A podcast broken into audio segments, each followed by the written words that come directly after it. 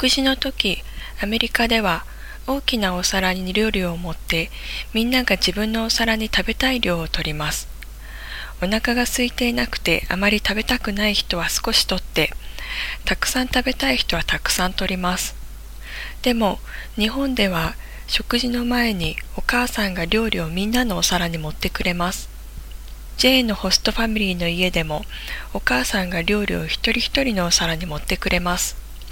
つとむさんは高校生でテニス部のメンバーで毎日練習するのでたくさんご飯を食べます。今晩の料理はとんかつでした。つとむさんはいつものようにとてもお腹が空いていたようで食べ始めてすぐ「お母さんおかわりちょうだい」と言ってご飯のお茶碗をお母さんに出しました。お母さんは「はいはい」と言ってお茶碗にご飯を入れてつとむさんにあげました。それからお父さんを見て、あらお父さんもう少しお味噌汁を食べますか？と聞きました。お父さんは、そうだね、もう一杯もらおう。と言って、お味噌汁のおかわりをしました。とんかつが大好きなジェーンは、すぐとんかつを全部食べてしまいました。もっと食べたかったので、お母さん、とんかつはとても美味しいですね。おかわりください。と言ってとんかつが持ってあるお皿をお母さんに出しました。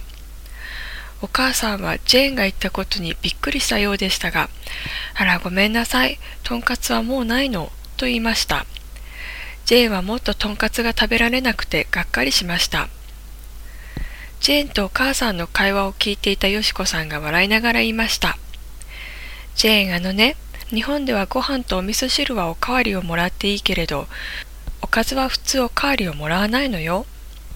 おかずが余っていたらお母さんはテーブルの上に置くか、〇〇はもっとありますよ、とみんなに言うわ。そうじゃない時はおかわりはないのよ。ジェインはよしこさんの説明を聞いて、どうしてお母さんがびっくりしたかが分かりました。